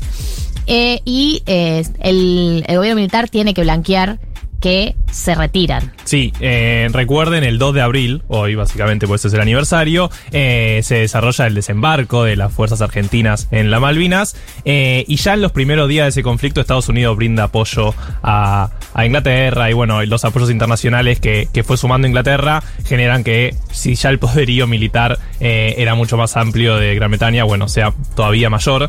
El primero de mayo los británicos eh, inician el bombardeo de las fuerzas argentinas en las, Islas Malvinas, o sea, hay casi un mes de conflictos, tal vez más diplomáticos o incluso eh, alrededor de las islas, pero eh, la guerra, digamos, eh, cuerpo a cuerpo se da durante un mes. Y viene el Papa, por ejemplo, a Argentina. eh, para ver eh, de, de iniciar conversaciones por la paz, pero a los pocos días ya el 14 de junio se rinde la Argentina, se establece un alto el fuego y los militares argentinos básicamente Admiten, admiten la rendición. Admiten la rendición y la- las imposibilidades. Acá vamos a escuchar para cerrar el discurso de Galtieri hablando, ¿no? De esta, esta, este mote que se les pone de héroes a, lo- a, a los que fueron a la guerra de Malvinas, que por supuesto que fueron héroes porque eh, los mandaron eh, a poner el cuerpo a una guerra en la que no teníamos posibilidades, pero los pone como la lectura que hacen los milicos de el concepto de héroe es una lectura eh, mucho más eh, cínica, ¿no? Porque los ponen como héroes, como si fueran héroes de guerra, y en realidad eran pobres pibes que se transforman en héroes porque se tienen que abarcar una situación para la que no estaban preparados, no porque fueron héroes de guerra que fueron a dar una batalla en la que estaban en condiciones. Digo, son dos lecturas distintas de lo que significa ser un héroe y las lecturas que hacemos también con el paso del tiempo de lo que significa ser un héroe. hay, hay una cuestión que, que se ajusta más a la palabra mártir, como mártir de- de- del conflicto, el, el- no, no necesariamente eh, expuestos totalmente y, arriesgados y medio mandados a matar. Escuchemos ahora eh, lo que fue el discurso de Galtieri de, la rendición y cómo lo plantea, ¿no? Para no quedar expuestos de lo que fue eh, el verdadero relato de lo que pasó.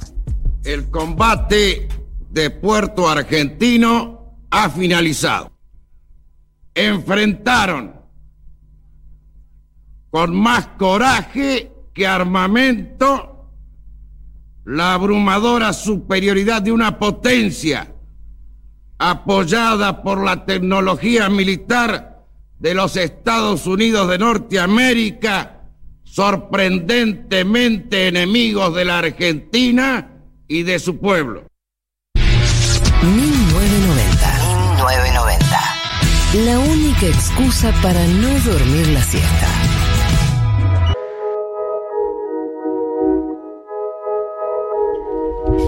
15.41 quedan 19 minutos de programa y somos muchísimos en esta mesa y no nos olvidamos de ustedes, personas que participaron de la consigna por, recordemos, una canasta de premios que incluye un shampoo, una crema de enjuague, Me gusta muchísimo eh, el concepto canasta. La canasta de premios, estoy muy emocionada por shampoo, crema de enjuague, se da el carbono activado, Ah, un desodorante y... Dos eh, pepino, es rico ese. Sí, dos pepinos, que es bueno. eh, Y el libro de María, La Manada, versión colombiana.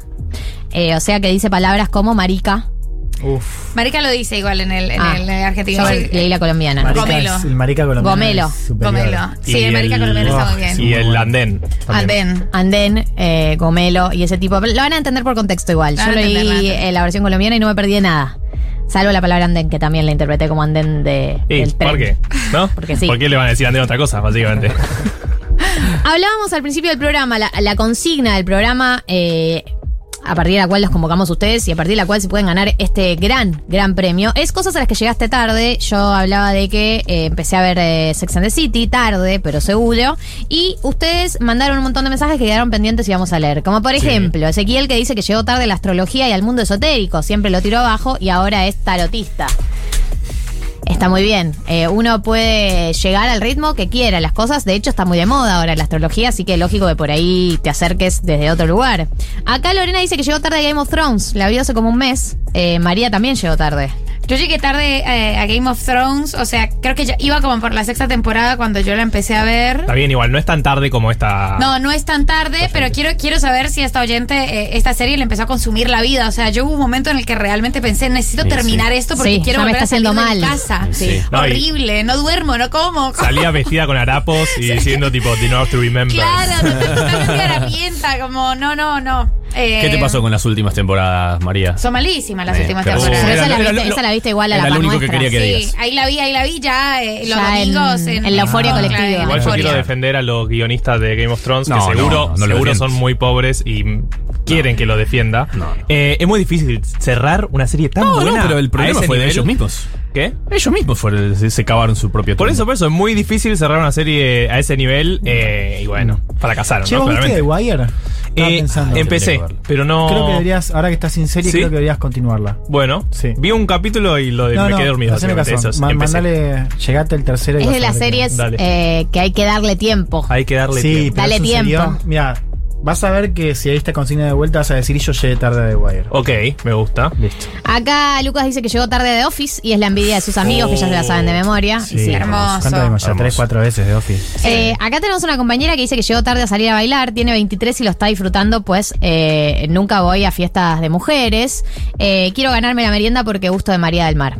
Bueno, Ah. Pero no estamos sorteando una. Ah, es Cambió. verdad, originalmente Sí. había una merienda, pero cambió. Cambió. Te podés ganar eh, el nuevo kit, que está bueno también. El champú. Claro, ella Claro, quería verte a vos quiere- igual. pero- no pero quería Sí, yo creo lavarse que, el creo pelo. que la merienda era, claro. O sea, quizás le puede lado. dejar como una dedicatoria en el libro linda. No Por sé. supuesto, por Sí. supuesto. Es una, una buena, dedicatoria es buena especializada. esa, de la de salir a Una bailar dedicatoria muy a los especial. 23. igual no es tan. No, lo que creo es salir que a bailar. ¿no? uno de- redescubre el salir a bailar cuando encontrás un grupo de gente que le gusta y que disfruta salir a bailar. Sí. Para mí hay algo circunstancial de, Sí. por ahí pensás que no te gusta salir a bailar porque tu grupo de amigos no le gusta salir a bailar, eh, pero después descubrís un grupo de amigos que así y redescubrís el salir a Y bailar. el tipo de música, los lugares, cambia mucho. También, ahora tenemos ofertas para mí mucho más diversificadas que en alguna época. Sí, además ella dice eso, como salía a bailar eh, a lugares más de chicas y la verdad es que los lugares paqui de, de baile fueron Son muy horribles. hostiles, o sea, horrible, horrible, horrible. Sí, sí, Claro. eh, esa Toda nueva oferta ha cambiado. Y hay una pose en los boliches, eh, principalmente heterosexuales, de eh, radiografía constante de la gente. Casa, Se para recolección la y gente en un rincón Sí, sí. a hacer radiografía. Esa recolección. Claro. Es que sí, es ese mood. Es increíble. ¿Cómo? ¿Casi recolección? Casa, Casa, recolección y pesca. Y era muy violento. eh, en su momento era, era un- una dinámica totalmente violenta. Bueno, es un chavo me agarró del pelo. No, Yo no, no. voy a. Assault. Además, a la policía. ¿Cómo pensás que me vas a coger así? Claro, No. ¿qué haces? Es que ni están pensando en ello. No, no, ven- no. Entonces, claro, eh, entendemos que para esta oyenta eh, haya sido Claro, súper transgresor. bancamos. Sí, bancamos a full. bien. Acá nos dicen que llegaron tarde a Gossip Girl, a Marvel, a Sex and the City y ahora no veo Friends, pero no le gustan las risas falsas. Claro, no lo ve porque no le están. Pero hay que trascender eso. Eso de las series viejas es muy Es fuerte. polémico, pero tenés que ignorarlo. Y eso hace tan grande a The Office, que no tiene... Risa falsa. ¿No tiene risa falsa? Claro, es verdad. no, no tiene. Es que es, es un- es que es una serie incómoda. No puedes poner risas falsas. Es, es estar incómodo todo el tiempo. Claro. Sí. Eh, acá dicen, acá llegué y llego y llegaré tarde al léxico Centennial. Soy Centennial. Nadie puede estar al día del léxico Centennial. ¿Quieren Porque todos los días nacen ¿Quieren que lo mande al frente? Porque acá hubo gente que me preguntó hace media hora que era ratio, básicamente. Sí, yo, Yo lo no sé, aprendí sí. por Ofe Fernández esta semana. No terminó de quedarme claro. Eh, ya, o sea, necesito, necesito más ejemplos de contexto. Yo googleé que era. No hay forma que lo entienda. Eh, y para mí vos no lo Y tampoco, no, pará, y tampoco, perdón, Encima que tampoco no es léxico centennial. Léxico centennial es, es tipo God, buenardo. Sí. No. O sea, eh, Coscu. Ratio, el ratio es, es léxico tuitero. Total, boludo. O sea, salí de Twitter. Directamente. amigo. Como que hay En el mundo real, en el mundo real nadie dice ratio. No, No, ratio, pero están Pero dice seguros. God, dice Yo buenardo. no, lo escuché, a na- yo no escuché nunca a una persona verbalmente decir ratio. Solamente lo, leí en tweets. Hay que preguntarle a. veces. En, twi- en Twitter lo, lo veo todo el tiempo. Boris Johnson Julia, tuiteó algo sobre la- las Malvinas para seguir en tema. Sí. Boris Johnson tuiteó sobre las Malvinas y la primera respuesta es ratio no sé qué carajo, tiene como 30.000 likes y yo no lo entendí. Eh, lo que yo leí de A ratio. ver, dale. Disculpa. No, no, leíste un paper del CONICET. Sí. Adelante. Es que ratio se usa cuando un tweet tiene más respuestas que likes, es decir, que fue un tweet impopular en términos de más respuestas o tweets citados que likes, porque no es que es un tweet que es masivo porque es un buen tweet, sino porque es muy bardeado. Claro, pero. Y por entonces ejemplo, poner ratio. Lo que pasó con Ofe Fernández, eh, eh, a ella le criticaba, le criticaron un tweet y ella bajo esa crítica puso ratio como para decirle a esa crítica que le había hecho a su tweet original, decirle, sos un gil. No sos hago nadie. ratio, Te rateo. te rateo, entonces te ponen más fabs. Me siento re igual Burns hablando Sí, así. Tipo, totalmente. te rateo. Nadie Sí, dice. Hay Nadie algún dice joven en eso. algún lado. Che, la gente joven, porque acá hay oyentes jóvenes. 11 Como 40 nosotros, 66. ¿o No? nosotros ya no somos tan jóvenes. No. 11 40 66 000. Alguien que nos explique bien el ratio. Por ahí nos lo puede explicar alguien más joven. Sí, porque a mí me, me pasó con Ratio. Yo igual eh, lo que haga Ofe para mí es como lo que hacen los- la juventud, todo el colectivo de personas jóvenes. Sí, lo Eh, encarna ella. Claro, siento que se va a empezar a usar verbalmente, eh, pero por ejemplo, ratio y basado. Basado, a mí Basado no me, sí no me lo queda- entiendo. Ah, basado es más- Sí. es más fácil. Yo entiendo. Hoy lo usamos. Eso está basado, pero. Estás basado. ¿De dónde viene? Nadie basado. decir Ah, de dónde bueno. viene. Pero esto Pero como el lunfardo. ah, nadie sabe. Claro, como el buenardo, sabes que viene De de Coscu, Coscu. pero tampoco. Sí, pero digo, tampoco. Pero buenardo es, decir, una, es, una- es la deformación de una palabra basado y que Bueno, sobre vos, qué qué está. sé yo, no sé. Naye, tampoco Naye decir como. ¿Qué? Eso es Naye. todo, co- eso es todo Naye. Coscu. Es una cosa terrible, ¿Qué es igual, Naye? Naye. Sí, Viene sí, de nazi. De nazi. Claro. Que yo hice. ¿No sabías esto, María? ¿No sabías esto? Pero hicimos un chiste acá. ¿Quién lo dice? Y Coscu. como que- Pero hicimos un chiste. ¿te- ¿Se acuerdan con. ¿Se acuerdan? David? Sí, sí, lo hicimos cuando viniste. Y ella se rió, o sea, ¿de qué te reíste, boludo? se rió, pero para, para adherir a la risa colectiva. Claro, Claro. hay muchas veces tengo que hacer eso. O sea, Sí, como. en la vida. ¡Wow! Pero no, sí, no, pero no entendía. sabemos. Claro. Eh, yo creo que es como que le da un giro a la palabra, ¿no? Decide darle Sí, un sí, giro. sí, Igual sí, yo sí. no la uso porque No, soy no, judía. no está bueno. Es que igual vos podías usarla. Claro. ¿Entendés? Puedes apropiarte. Eh, Igual no, es muy raro, es muy raro. Es raro.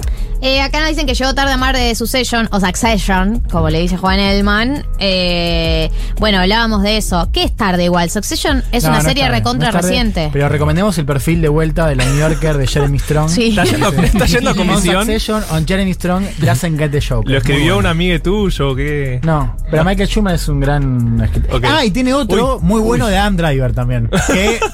Que ¿Qué El de señor? Adam Driver- tarde de Adam Driver. Qué hombre. En todo sentido llegué tarde. Guatamán. Qué hombre. Bueno, Yo- pero ¿viste Girls?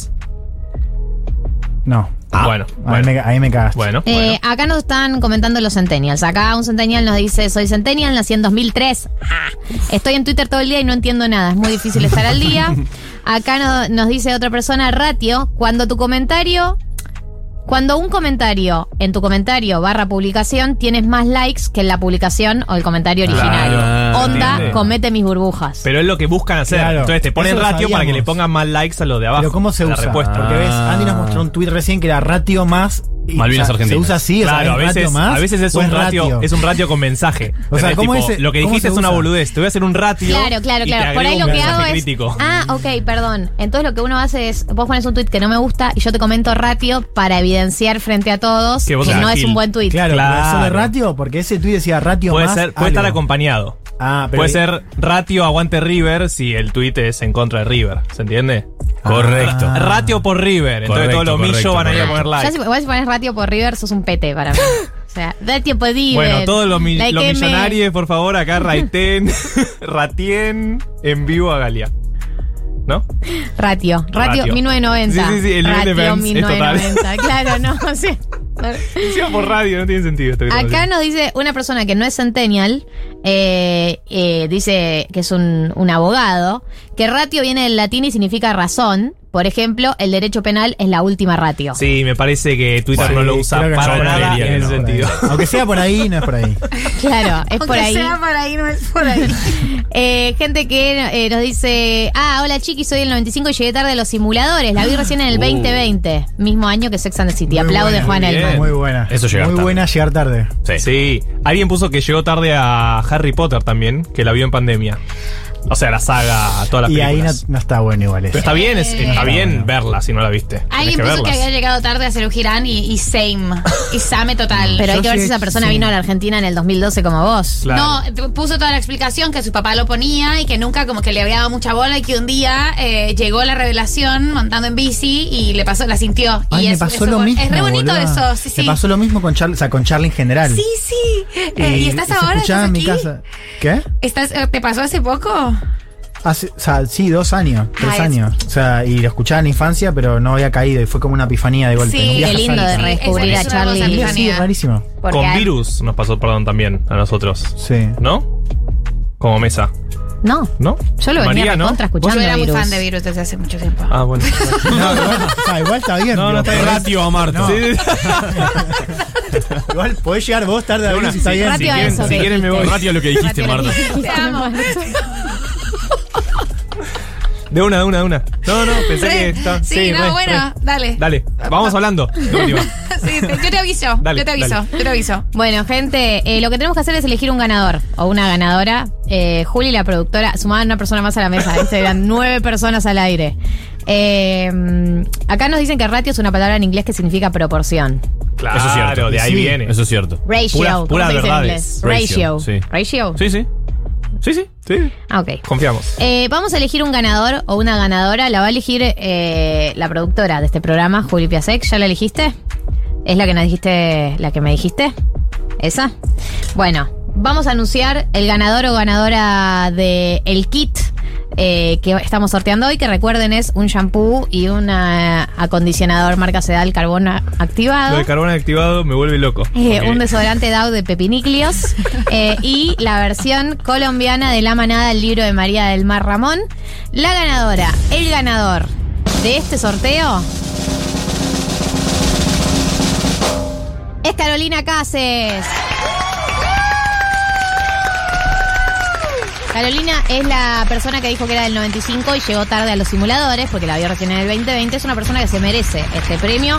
Carolina, se van a comunicar con vos por privado para que puedas venir a retirar el premio a la radio. Eso vos quédate tranquila. Es todo legal, eh, to do bomb, todo legal. Si les parece, escuchamos un último tema y cerramos el programa del día de la fecha. ¿Estamos?